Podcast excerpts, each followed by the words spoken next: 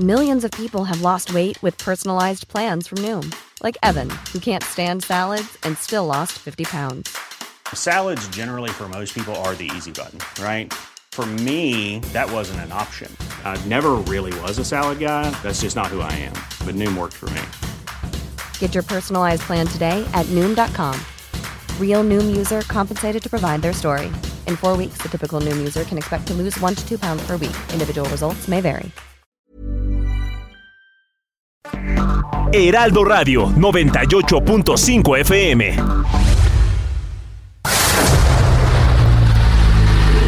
El dedo en la llaga. Había una vez un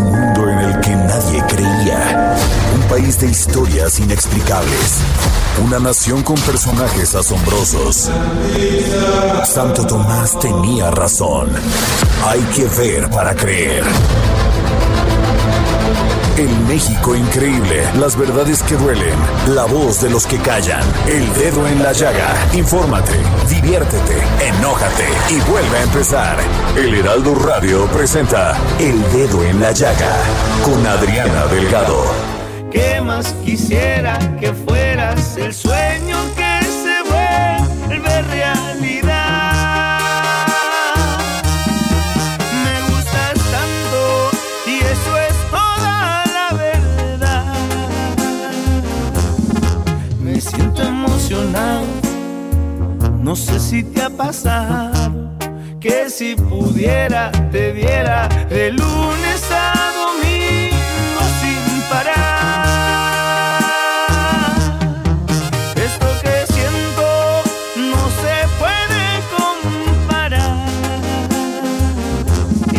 Que me sonrojo, si te burlas no me enojo. Yo solo sé. Y así iniciamos este dedo en la llaga de este viernes 15 de julio del 2022. Fin de semana y quincena. Y es por eso que los vamos a poner a bailar. Bueno, esta canción no es tanto de bailar, pero sí es muy sentimental. Y se la dedico a nuestro querido Don Fer. Él ya sabe, con todo mi cariño. Y estamos escuchando El color de tus ojos de la banda MS de Sergio Lizárraga. Vamos a escuchar. No sé si te ha pasado que si pudiera te viera de lunes a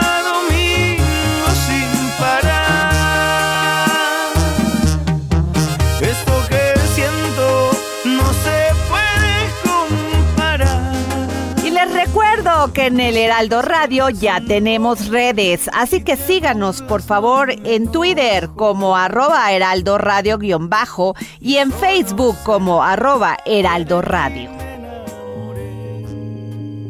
Y fíjense que tuve una gran, gran conversación, entrevista con el famoso abogado penalista y sobre todo activista de los derechos humanos, de la democracia en este país. El abogado Ulrich Richter Morales, quien pues nos ha llevado a través de todos estos años conociendo su obra, pero esta me parece sencillamente fantástica. Los filósofos en la era tecnológica, los pitagóricos de hoy. Y es que Ulrich Richter está a punto de ganarle una gran demanda al gigante Google y todo empezó cuando Richter escribió su nombre en el buscador de Google solo para encontrar un blog que lo difamaba.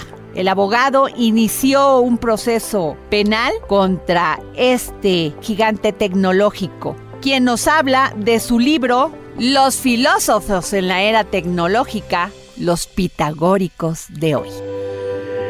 El dedo en la llaga. Y me da muchísimo gusto que nos haya tomado la llamada para el dedo en la llaga el abogado y activista Ulrich Richter. Y déjenme decir que soy su fan porque después de leer de la protesta a la participación ciudadana, Manual del Poder Ciudadano, El Ciudadano Republicano y luego, bueno, en 2018, El Ciudadano Digital, pues entramos a este nuevo libro, a este nuevo libro de los filósofos en la era tecnológica, los pitagóricos de hoy. ¿Cómo estás, Ulrich? Bien, Adriana, muchas gracias. Para mí es un placer estar contigo. Ulrich, pues nos tenías acostumbrados a todo esto como activista, a todas estas eh, lecturas de la protesta, la participación ciudadana, el manual del poder, pero este libro me llamó poderosamente la atención porque pues tú has sostenido todo un proceso jurídico contra Google.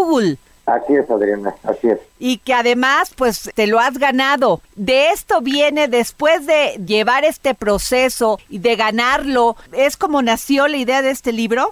Pues mira, yo creo que aquí, eh, aquí hay una gran conciencia de que hace unos días eh, salió al, al, al, público el libro de los filósofos en la tecnológica. Y paralelamente, casi casi el mismo día, unos días antes, se dictaba la sentencia en segunda instancia confirmando la condena contra la empresa. Entonces ya ves que dicen que no hay coincidencias, pero si yo me hubiera puesto de acuerdo en cuándo sacar un libro, cuando saliera una sentencia, pues esto sería prácticamente imposible. Entonces yo creo que aquí el espíritu de Pitágoras este me ayudó para que salieran los dos eventos en gran sintonía.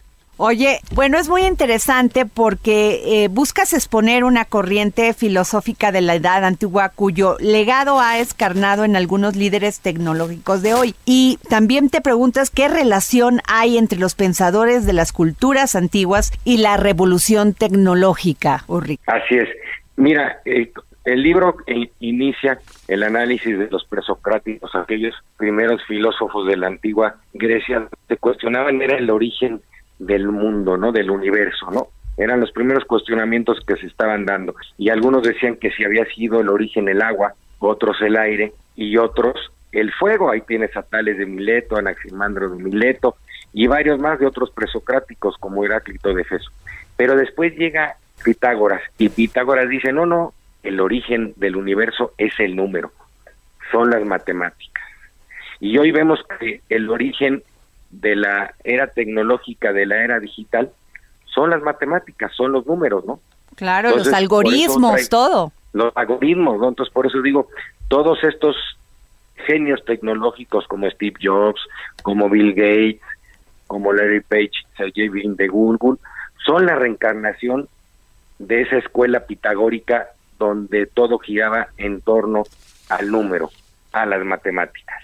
Ulrich, es muy interesante porque finalmente en un futuro inmediato la irrupción de la tecnología en nuestras vidas continuará y nos ha cambiado y sobre todo después de una pandemia cambiará la manera de cómo nos comunicamos, que esa es la que más ha cambiado, ¿no? Todas estas estas redes sociales, plataformas, y yo te quiero hacer esta pregunta porque si tu hipótesis es de que finalmente vamos a regresar a las matemáticas, el tema también es en lo jurídico, Ulrich. ¿Qué va a cambiar también ahí?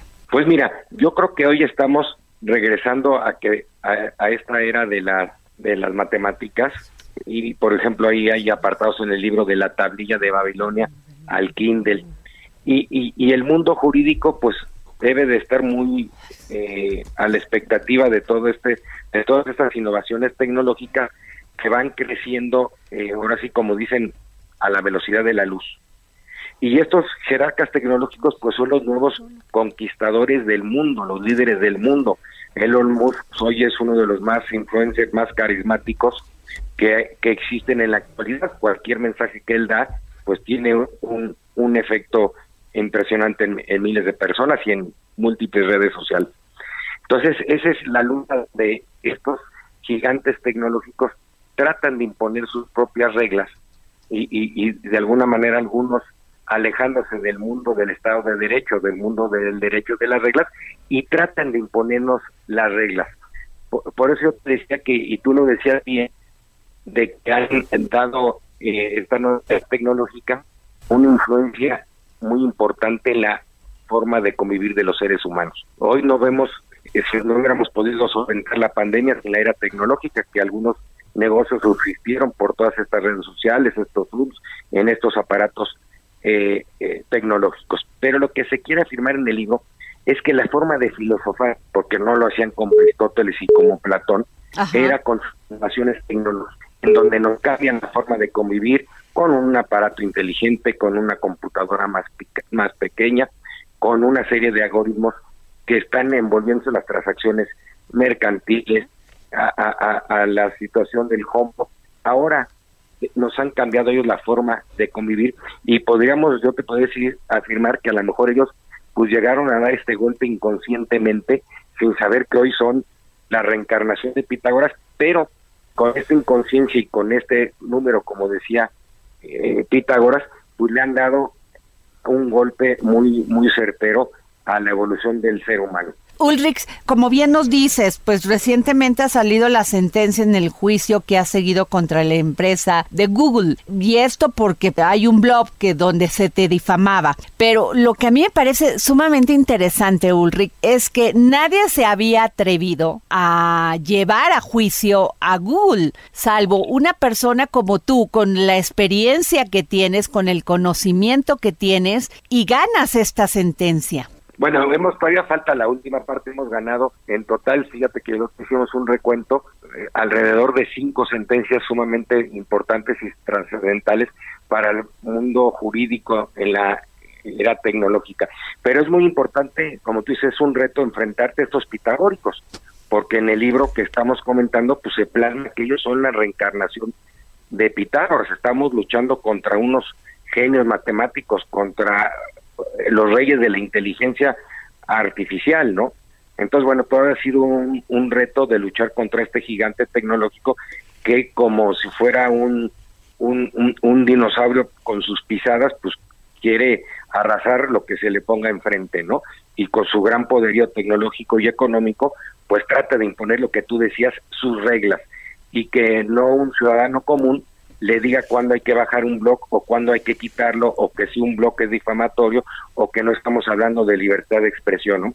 Entonces tú imagínate que eh, ponerte al tú por tú con este gigante tecnológico, pues ha sido una, una gran batalla, ¿no? Ulrich, a lo mejor va a parecer muy naif mi pregunta y sobre todo porque además de ser un gran abogado, eres un gran activista, un hombre que ha seguido muy seriamente el tema de la democracia en nuestro país, lo has comentado y a mí lo que me preocupa de este avance tecnológico es que en México no hemos avanzado en esta en innovación, en este en este énfasis en la rama educativa. Así es, bueno, mira, yo creo que parte del, del, del texto es mandar un mensaje de ese desarrollo, como tú lo dices, de que no todo es eh, como lo señala la era tecnológica en los, los postulados de desarrollar una máquina externa, sino debemos de mirar hacia, hacia el hombre, hacia el ser humano y, y volver a analizarnos nosotros mismos y como tú dices, la educación es fundamental porque para que un país prospere, pues debe de, su principal activo es el ciudadano, ¿no? Y si carece de ciudadanos, porque cada quien quiere imponer sus reglas como los inventos tecnológicos, pues entonces viene el caos. Así es. Pues Ulrich Richter, sin duda alguna, este libro va a ser un gran éxito. ¿Dónde lo pues podemos encontrar? Ya está en las plataformas en Amazon, que hablamos de... ¿Tú sabes cuál fue el primer nombre de Amazon? No, a ver.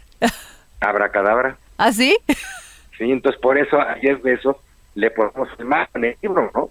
Porque pues imagínate que bautizaras con, con ese conjuro mágico tu, empresa y llegue el señor a ser uno de los hombres más ricos.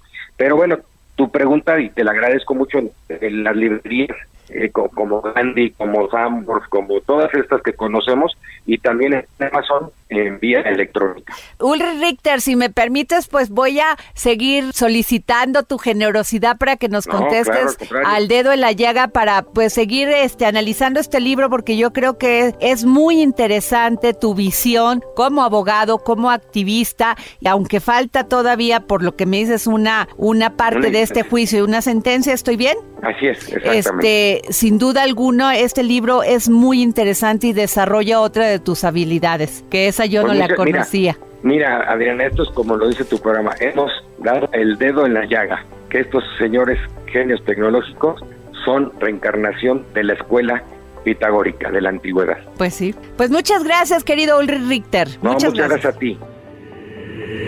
El dedo en la llaga. Viernes, viernes de historia con Ignacio Anaya, que hoy nos presenta en sus cápsulas del pasado la última vez que se aplicó la pena capital en México. Cápsulas del pasado con el historiador Ignacio Anaya.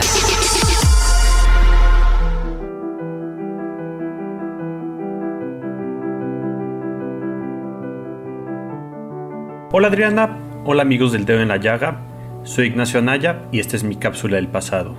La pena de muerte es un tema que genera bastante polémica dentro de las conversaciones que suscita. En México, la pena de muerte fue abolida en el 2005 por medio de nuestra constitución. Sin embargo, ha habido intentos por parte de partidos políticos e incluso gobiernos estatales por reinstaurar la pena capital. De hecho, para gran parte de la población sigue siendo una medida necesaria. Por ejemplo, en una encuesta nacional realizada por la empresa de opinión pública Dafou en 2012, el 56% de los mexicanos encuestados estaba de acuerdo con volver a legalizar la pena de muerte. Claro, eso fue hace 10 años, y la perspectiva de la población puede cambiar. Pero teniendo en cuenta la gran ola de violencia que sigue viviendo México y el gran poder de diversos grupos delictivos, no resulta raro ver que tal tema tan controversial siga recibiendo gran apoyo. Y bueno, dicho esto, les voy a contar sobre la última ocasión en que se aplicó la pena de muerte a civiles en el país. Y hay que enfatizar en civiles, porque en el ámbito militar la pena capital era una cuestión aparte. Pero bueno, regresando al caso, esta se llevó a cabo en el estado de Sonora, en el año de 1957. Comencemos. En la mañana del 18 de junio de 1957, los señores Francisco Ruiz Corrales y Juan Samarripa fueron fusilados en el paredón de la Penitenciaría General del Estado. Al evento acudieron varios sonorenses que querían ver con sus propios ojos cómo era empleada la vieja justicia. ¿Qué habían cometido estos dos señores para ser sujetos a la pena máxima? Ambos cometieron el mismo delito, aunque sin conexión alguna entre ellos y en momentos distintos. Los dos habían violado y asesinado a dos niñas menores de edad. Según el cronista Ignacio Lagarda, Francisco Ruiz cometió el delito el 19 de enero de 1955, en la ciudad de Hermosillo. Él tenía cerca de 27 años. Por otro lado, Juan Samarripa realizó el mismo deplorable acto el 5 de junio de 1950, en el pueblo de Potam. Él tenía 38 años cuando cometió el crimen. Tras una investigación donde participaron varios testigos y testimonios, ambos delincuentes fueron detenidos y encarcelados. La opinión pública sonorense se mostró muy a favor de fusilar a los sujetos.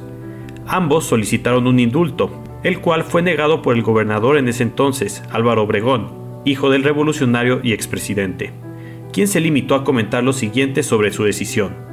Son casos muy duros pero necesarios para garantizar y poner a salvo la supervivencia de la familia sonorense. Ya se habían convertido en una jauría de lobos, atacando a una sociedad indefensa y era indispensable renacer la tranquilidad pública con el estricto cumplimiento de las leyes. Finalmente, el Supremo Tribunal de Justicia de la Nación ratificó la decisión de fusilarlos y la ejecución se llevó a cabo. Cabe mencionar que dentro del pelotón de fusilamiento se encontraba un fusil con balas de salva, y los rifles fueron sorteados. Esto servía para reducir el remordimiento de quien lo disparara en una ejecución, es decir, que ninguno de los que disparara se sintiera culpable. El fusilamiento fue visto de manera positiva por las y los sonorenses, y en general por la población nacional, pues era percibido como una manera de hacerles saber a quienes cometían estos actos sobre las posibles consecuencias. Así fue como se llevó a cabo el último fusilamiento de civiles en México y, en general, la última ocasión que fue empleada la pena capital para algún civil en el país. Un tema muy controversial, ya que entran en disputa varias perspectivas sobre este acto. Espero que les haya gustado este episodio y recuerden escucharnos también en Spotify. Muchas gracias y hasta la próxima. Y desde Argentina y en exclusiva para el dedo en la llaga, Hernán Melana, filósofo y escritor, con un tema que seguramente nos hará reflexionar. Y esta es la pregunta. ¿Qué es la historia? Filosofía, psicología, historias con Hernán Melana.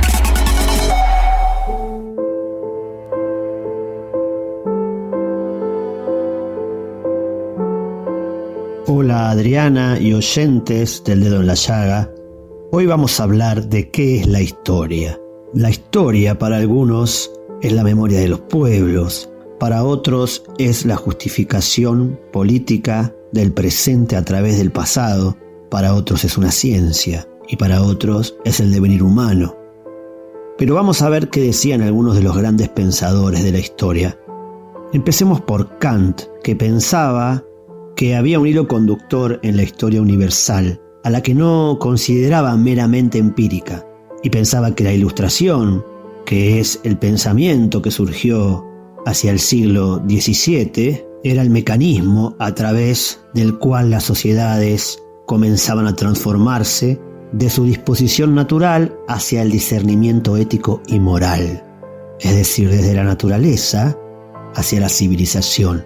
Y para ello, la propia naturaleza interpondría discordia entre los seres humanos para que a partir de dicha discordia pudieran surgir pactos necesarios que harían a la humanidad abandonar la laxitud y la ociosidad. Por lo tanto, la naturaleza es la que conduce al hombre hacia el desarrollo de la razón, a través de una tensión de fuerzas que devienen en una sociedad civil administrada a derecho y donde cada individuo es un fragmento de aproximación a una idea, que es la idea de la historia universal.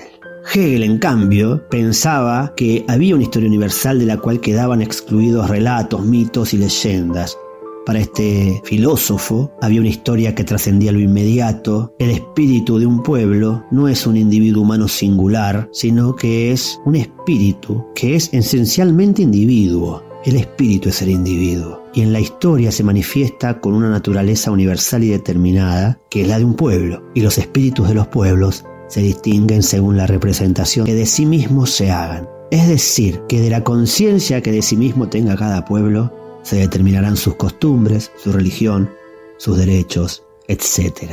Marx, en cambio, trataba de formular una teoría cohesionada que permitiera una comprensión de la dialéctica y de la historia, y para ello plasmó su teoría del valor o ley fundamental del trabajo, donde todo producto de trabajo que entra en el proceso de cambio se convierte en mercancía, siendo el trabajo humano una de ellas lo que generaría desigualdad y llevaría a contradicciones de clase. La tenencia de las fuerzas productivas de una clase llevaría a un movimiento social cuyo objetivo político sería establecer comunidades libres de productores. Es decir, para Marx la historia es mecánica. En otro punto de vista podemos poner a Karl Popper, quien dice que la historia es la suma de la historia de los individuos y critica el historicismo porque éste presenta algunas dificultades en el proceso científico. Uno de los problemas es el punto de vista, que a diferencia de otras ciencias, como por ejemplo la física, tiene dificultades en la verificación mediante la búsqueda de nuevos hechos y además no puede ser objetiva.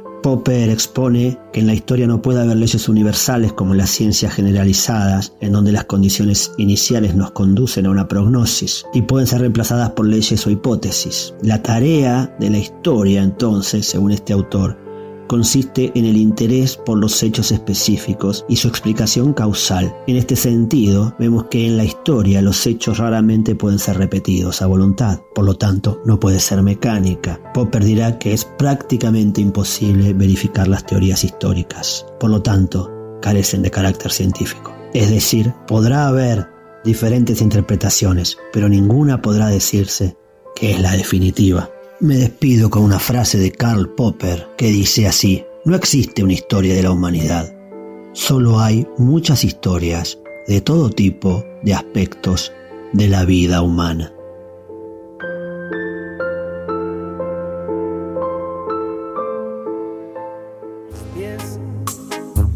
El color de tus ojos se robó mi atención. Te vas metiendo dentro de mi corazón. Perfecto en cualquier sentido y nos vamos a un corte en este viernes 15 de julio. Tenga paciencia, porque seguramente hoy nos vamos a encontrar con tráfico. Que fueras el sueño que se vuelve realidad.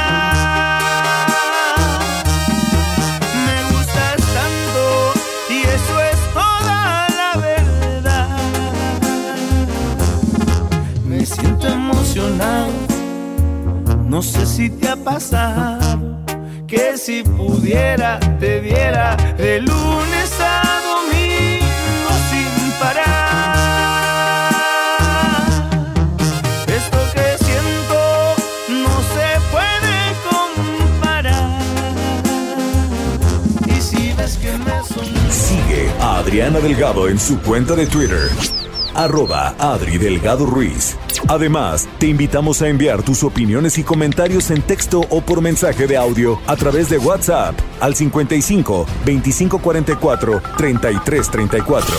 Y si quieres escuchar El Dedo en la Llaga de El Heraldo Radio, en cualquier momento y donde quiera que te encuentres, descarga el podcast disponible en Spotify y iTunes.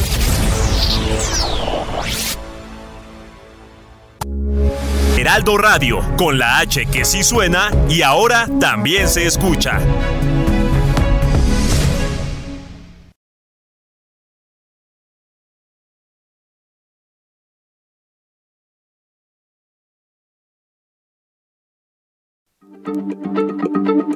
Heraldo Radio, la H se lee, se comparte, se ve y...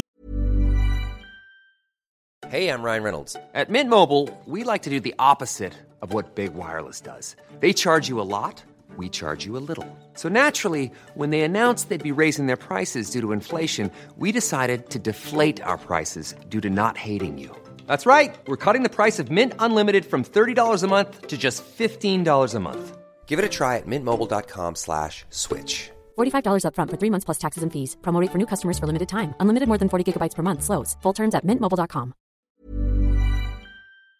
Que ahora también se escucha.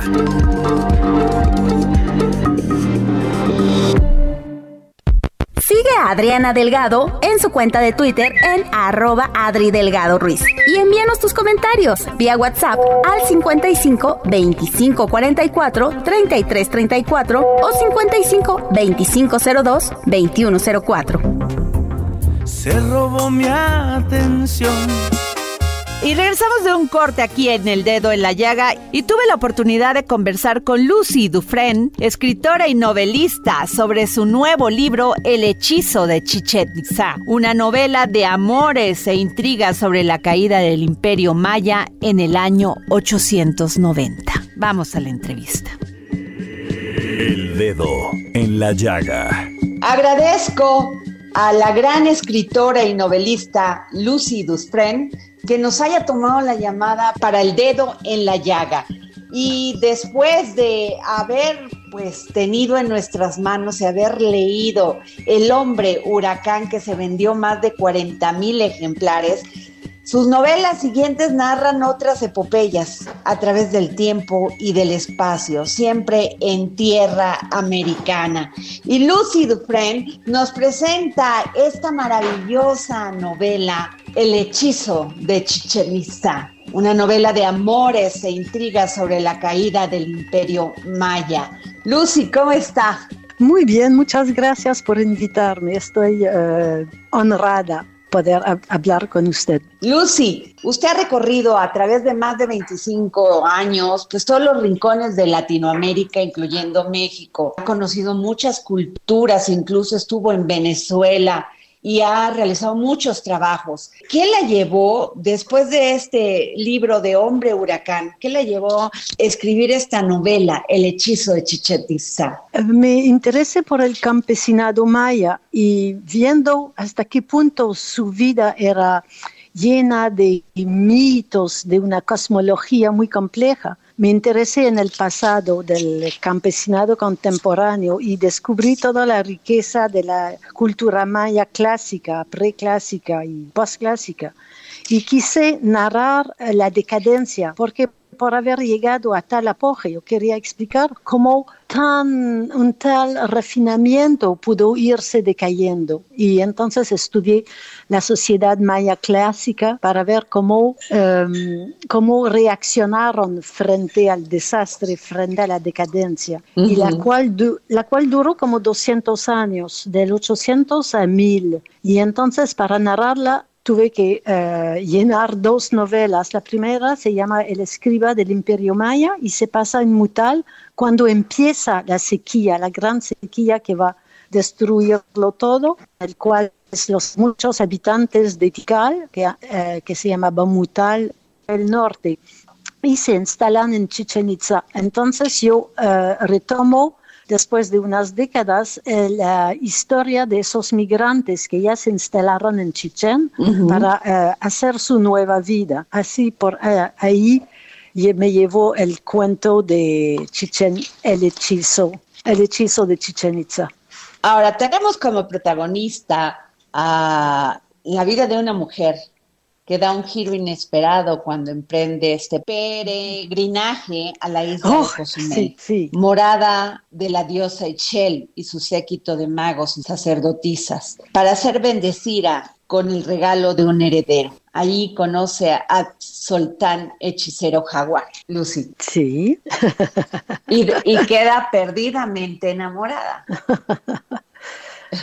Bueno, es que las mujeres servían más bien como objetos, eran vendidas a un esposo para realizar alianzas eh, según las situaciones. Y como ella nunca había conocido a alguien amable, que siempre fue, eh, fue eh, un desastre su matrimonio impuesto por la familia, ella descubre con ese mago descubre la dulzura y, bueno, algo agradable, ser tratada como un ser humano. Entonces se queda deslumbrada por el hechicero. Y ahí viene toda la narrativa maravillosa. Lucy, casi es una poesía verdaderamente espléndida, una escritura sin emoción, pasión también. Sí, Sí, bueno, la, novela está estructurada siguiendo los, todas las investigaciones de arqueólogos y antropólogos. La, base está muy eh, bien definida, no para mí, pero por otros eh, estudios. Y bueno, yo agrego en esta estructura los personajes. Sí, eh, muchas gracias por sus palabras, palabras tan halagadoras. Es muy amable. No, muchas gracias, Lucy. Y me quiero también ir porque finalmente de esta gran investigación convertida en novela, usted escribió este libro maravilloso también, que es el de Quetzalcoatl, el hombre huracán. Y ahí en esta la publicó usted en el 2011 y este fue su primer novela en castellano, en español. Y ahí hace una también un planteamiento muy interesante porque nosotros hemos escuchado siempre como estas leyendas de que eh, Quetzalcoatl podía haber sido o pudo haber sido un vikingo. Sí, bueno, todo eso a causa de una observación de un monje que llegó muy temprano, eh, muy temprano a México, a Tenochtitlán, de hecho, y que lo describió, describió una pintura que vio de él que tenía una barba roja. Entonces ya hay algo que no cuadra. También hay el cuento de Bernal Díaz del Castillo que cuenta, que narra cómo en los archivos eh, reales había una descripción del casco de Cortés que se parecía a él de, de Quetzalcoatl cuando llegó. Y bueno, todo ese cuento de la piel blanca que, eh, que Moctezuma mandó sus parientes de piel blanca para que Cortés los reconociera. Son tantos los índices que indican a algo que no que es fuera del fuera de la historia algo que es escondido. Entonces escribí esa novela justamente para ver si fuera posible de que haya ocurrido. Y queda una hipótesis hipótesis que nunca se va a poder comprobar, pero una hipótesis interesante porque concuerda exactamente con el tiempo en que los vikingos andaban por las costas de América buscando recursos como madera, salmones, pieles. Así que es, es posible de que haya ocurrido. Y yo intento Eh, poner esa ajá. hipótesis, narrar esa hipótesis. Qué, qué interesante, porque siempre lo hemos, este, siempre lo hemos escuchado como una leyenda y siempre se cuenta, inclusive los historiadores han hecho ese aislamiento y usted aquí lo lleva como una novela de una manera muy interesante. Y además, pues, Ari, como es el nombre de, de este vikingo que llega, pues eh, transcurre, se me visita todas estas ciudades y sitios arqueológicos de Tula, el Tajín y Chichen Itzá.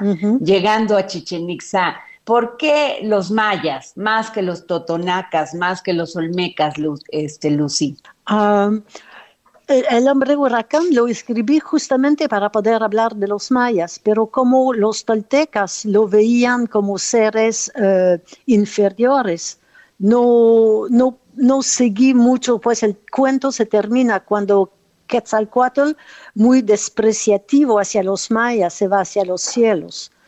Eh, yo, yo hablo de los mayas porque, eh, bueno, hice mi, doctorado y postdoctorado sobre las, campesina- la- la- las comunidades campesinas en el sur del estado de Yucatán.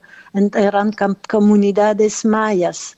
Y entonces yo quise profundizar de dónde venía su cultura actual, cómo se explicaba todos sus conocimientos. Las investigaciones me topé con los dibujos de Linda Schill, que ella dibuja los glifos maya y todos los dibujos de que, que ellos pudieron haber hecho de una manera tan bella, tan fascinante, que yo me quedé totalmente hipnotizada y me quedé hablando de la civilización maya por décadas. Todavía no he salido de ese sueño. Qué maravilla. Y próximamente podremos encontrar algún libro de Lucy Dufresne hablando de los totonacas, por ejemplo, del Tajín. Ah, qué lindo lugar. Lo que me, um, mi- tal vez mi próximo cuento, mi próxima novela tratará de los mixtecos. Yo quiero seguir eh, estudiando eh, a la región, ampliando un poco el ámbito. Me, me estoy interesando por los mixtecos que tenían relaciones con los de la península. Venían desde Oaxaca a vender su oro, su oro en polvo. Y entonces me estoy preguntando, ¿para qué venir de tan lejos para llegar a Tulum? ¿Qué buscaban? ¿Qué venían a comprar? Eso me deja pensar y me gusta ese misterio, a ver si se puede resolver. Entonces puede ser que yo me interese eh, a seguir eh, esa pista de investigación acerca de los mixtecos en Tulum. Lucy, son cinco libros, son cinco libros dedicados a nuestra cultura, a los mayas. Y nos hace sentir muy orgullosos de que alguien con una carrera profesional, con un deseo de conocer nuestros orígenes, pues lo lleve que además sea extranjera, que sea canadiense, lo lleve a su país con esta magnificencia. Son estos libros de Quetzalcóatl, el hombre huracán, eh, los mayas en Cancún, Nieve Maya, el escriba, el escriba del imperio maya y este último, el hechizo de Chichen Itza. Lucy, ¿cómo ha sido acogido este libro y todos tus libros en tu país, en Canadá? Se publicaron en francés, no en inglés, entonces solo puedo hablar por la parte francesa de, Canadá, que es Quebec. El hombre huracán, si es to- todos tienen bastante público, que es que muchos eh, canadienses o quebecois se van de vacaciones a Cancún o por la Riviera Maya, hablan algo de castellano o viajaron por México. Entonces, de aprender más eh, sobre eh, México y sus culturas siempre le suscita interés. Así que me, me estoy como ah, el portavoz de, una, de unas culturas fabulosas que hay en México. Tengo mucha suerte de poder, de haber podido estudiarlo, profundizarlo y entregar ese conocimiento en forma eh, de ficción que sea agradable de leer, pero que contiene de hecho mucha información pero no presentada de forma científica, sino algo como usted dice tan amablemente, de forma más poética. Pues muchas gracias, Lucy Dufresne, escritora y novelista. Gracias. Gracias. El dedo en la llaga. Libros, libros, libros con Exxon a la milla, gran promotor cultural que hoy nos trae este libro en exclusiva para el dedo en la llaga, La hipótesis del amor, de la autora Ali Hasselgut. Y ustedes saben que si me siguen y me mandan un tweet, se pueden llevar un ejemplar de este maravilloso libro. Libros, libros, libros con Exxon a la milla.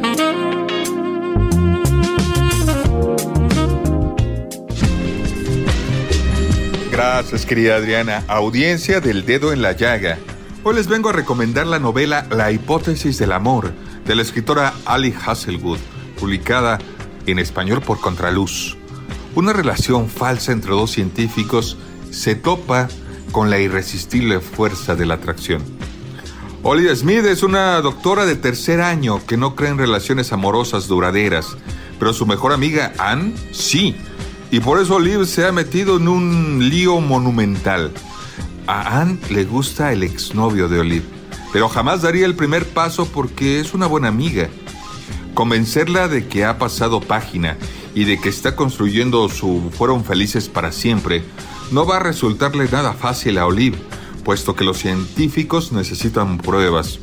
Por eso, como cualquier mujer con un mínimo de amor propio, se deja llevar por el pánico y besa al primer hombre con el que se encuentra para que Anne la vea. Ese hombre es nada menos y nada más que Adam Carlsen, un joven profesor tan reputado por su calidad de trabajo como por su poca pericia en el amor. Así que Olive se queda de piedra cuando Carlsen accede a mantener su farsa en secreto y ser novio falso.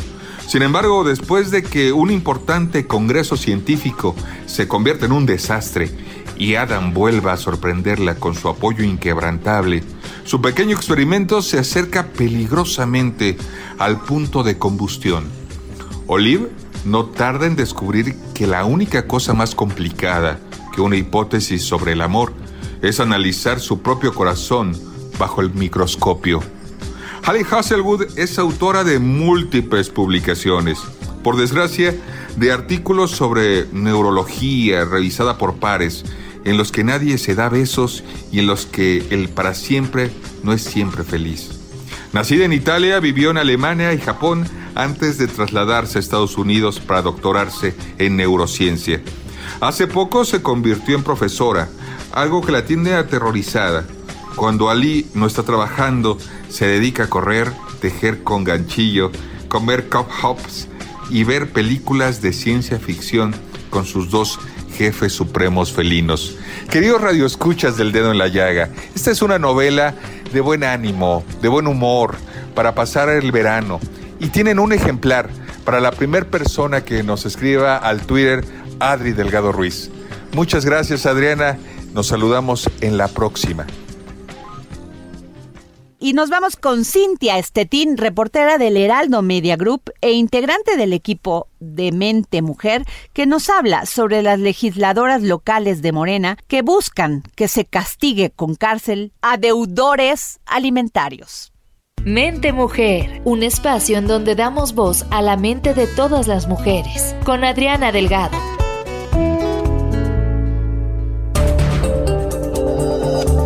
Muy buenas tardes Adriana, a ti y al auditorio. Pues en esta ocasión vamos a hablar de un tipo de violencia que a simple vista es imposible de identificar, pero no obstante existe dentro de los hogares y muestra de ello es que más del 20% de las mujeres del país la, la han padecido. Estamos hablando pues de la violencia económica. Esta es una forma pues de control hacia las mujeres.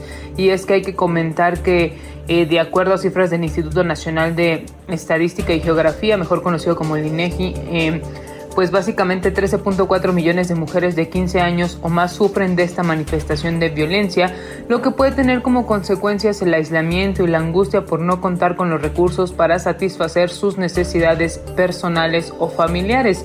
Un ejemplo claro de esto y para dimensionar pues la importancia pues de este tipo de violencia es el incumplimiento reiterado e injustificado de pensiones alimenticias estipuladas en caso de separación o divorcios en favor de las mujeres o de sus hijas e hijos. Comentarte pues que de manera particular los juicios por pensión alimenticia ante el Tribunal Superior de Justicia Capitalino eh, durante el 2021 incrementaron 33% y es que pasaron de 4.500 expedientes eh, a 6.102 expedientes conforme a estadísticas pues de este tribunal. Es por ello que legisladoras locales de Morena, principalmente Ana Francis eh, López, presentó una iniciativa que busca adicionar y reformar el Código Penal y Civil de la capital para dar certeza jurídica a niños y mujeres en este documento que será discutido pues en el de en el próximo periodo de sesiones que inicia en septiembre se propone como delito el abandono de una mujer embarazada y se impone una sanción de 6 a 3 años de prisión así como una multa de hasta 48 mil eh, pesos también eh, comentarte pues que eh, se deja claro que los alimentos comprenden la comida, el, el vestido, la habitación y la asistencia en caso de enfermedad. También los gastos eh, necesarios para la educación básica del, del, menor y para proporcionar eh, algún oficio, arte o profesión honesto adecuadas a sus circunstancias personales. Se reduce también de 90 a 30 días el día, el tiempo, perdón, en el cual la persona deudora de pensión alimenticia debe cuidar o cumplir con su responsabilidad ordenadas por jueces o jueces de tribunales establecidos en un convenio eh, judicial. Esta es pues la información que tenemos hasta el momento y que será discutida esta iniciativa, repito, el próximo periodo de sesiones en el Congreso Capitalino, que es en septiembre. Es la información que tenemos. Muy buenas tardes. Mente Mujer, la voz que inspira. Sin duda, un gran crítico de cine y de televisión es Gonzalo Lira. Nos vamos con él. Es tiempo del séptimo arte, películas, cortometrajes, series, documentales y excelente música con Gonzalo Lira.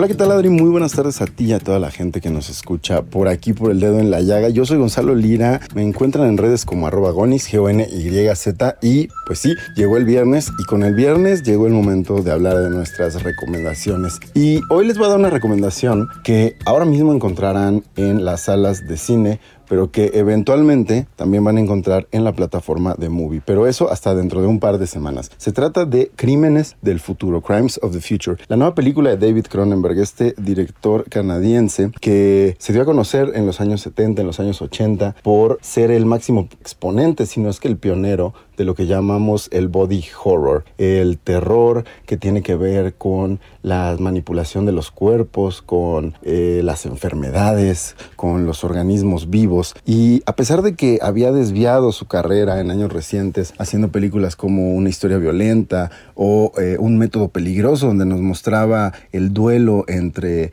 los psiquiatras y psicólogos Carl Jung y Sigmund Freud, pues bueno, ahora David Cronenberg regresa a lo que solía ser su fuerte, con una historia futurista, como lo dice su título, Crímenes del Futuro, que se sitúa no muy lejos del el momento histórico que estamos viviendo. Es alucinante, tiene un montón de efectos especiales que les van a sacar de quicio, pero que sobre todo creo que Cronenberg lo que logra hacer es un comentario muy puntual sobre cómo los seres humanos nos estamos adaptando a un mundo que está en constante cambio y que si lo vemos desde la perspectiva del mundo que habitamos en este preciso momento, pues bueno, se puede ligar directamente con temas que tienen que ver con enfermedad y obviamente con la pandemia, pero además sobre el derecho a decidir sobre nuestros cuerpos. ¿Quién debe decidir sobre nuestros cuerpos? ¿Somos nosotros? ¿Alguien más tiene derecho a decidir sobre ellos? ¿Un gobierno quizá? ¿Un organismo gubernamental debería de tenerlo?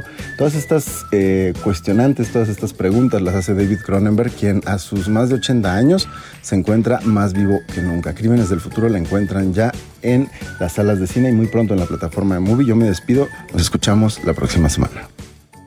Y sin duda, uno de los momentos más ricos y sabrosos de El dedo en la llaga los viernes es la participación de Miriam Lira y su momento GastroLab, que nos va a hablar de el Día del Caviar que se celebra el próximo 18 de julio. GastroLab. Historia, recetas, materia prima y un sinfín de cosas que a todos nos interesan. Hola, ¿qué tal Adri? Amigos del Dedo en la Llaga, feliz viernes para todos ustedes. Espero que ya estén entrando al fin de semana con toda la actitud. Y el día de hoy, ¿de qué vamos a platicar? Pues del caviar, porque este lunes 18 de julio celebra su día. ¿Y qué les cuento? Seguramente lo han escuchado, lo han visto. Es uno de los productos más exóticos que hay en el mundo, pero muy pocas personas conocen su origen. El caviar básicamente son los huevos o las huevas de un pez muy especial que se llama esturión. Y este pez es curado con sal, bueno, sus huevas. Específicamente esta especie conocida como esturión beluga es un pescado que solo se encuentra en los mares cerca de Rusia y Oriente Medio y se caracteriza por tener un sabor salado y una consistencia un poco babosa. Se dice que los primeros en consumirlo fueron los persas, pues creían que les otorgaba fuerza y resistencia física para sus batallas. Posteriormente, los rusos durante la Edad Media lo consideraron como un producto de las clases bajas, ya que lo utilizaban como sustituto de la carne. Ya después, pasados los siglos, se dice que los hermanos Petroshan fueron quienes comenzaron a producir y comercializar el caviar en el resto de los países de Europa como un alimento de la clase alta y desde entonces es considerado un producto de estatus. Las razones por las que el caviar es tan caro es número uno porque se obtienen las huevas de la hembra de una forma manual y estas tardan en madurar sexualmente entre 8 y 20 años. La huevera se obtiene con esta técnica popular que consiste en inyectar una hormona que provoca que las hembras liberen los huevos sin tener que matarlas. Y la sobrepesca también ha provocado la escasez de la especie. Por muchos años se mataban estos peces esturiones para sacar los huevos, por lo que ahora el esturión se encuentra dentro de las especies en peligro de extinción. Si quieren saber más acerca del caviar, vayan a gastrolabweb.com y conozcan más acerca de este alimento. Yo soy Miriam Lira y nos escuchamos la próxima aquí en El Dedo en la Llaga. Muchísimas gracias por escucharnos y como siempre les digo, gracias por permitirnos entrar en su corazón. Gracias a todo el equipo que realiza todos los días con empeño y con profesionalismo este programa El Dedo en la Llaga. Gracias a Don Fer, gracias a Jorge Sandoval, gracias a Rodrigo, a todos aquellos que hacemos, a Denise, a Claudia, a Maribel, hacemos posible este programa todos los días. Gracias, tengo un gran fin de semana. El dedo en la llaga. Heraldo Radio 98.5 FM, una estación de Heraldo Media Group. Transmitiendo desde Avenida Insurgente Sur 1271, Torre Carrachi, con 100.000 watts de potencia radiada. Heraldo Radio, la H que sí suena y ahora también se escucha. Even when we're on a budget, we still deserve nice things. Quince is a place to scoop up stunning high-end goods for 50 to 80% less than similar brands. They have buttery soft cashmere sweaters starting at $50, luxurious Italian leather bags, and so much more. Plus, Quince only works with factories that use safe, ethical, and responsible manufacturing. Get the high-end goods you'll love without the high price tag with Quince. Go to quince.com/style for free shipping and 365-day returns.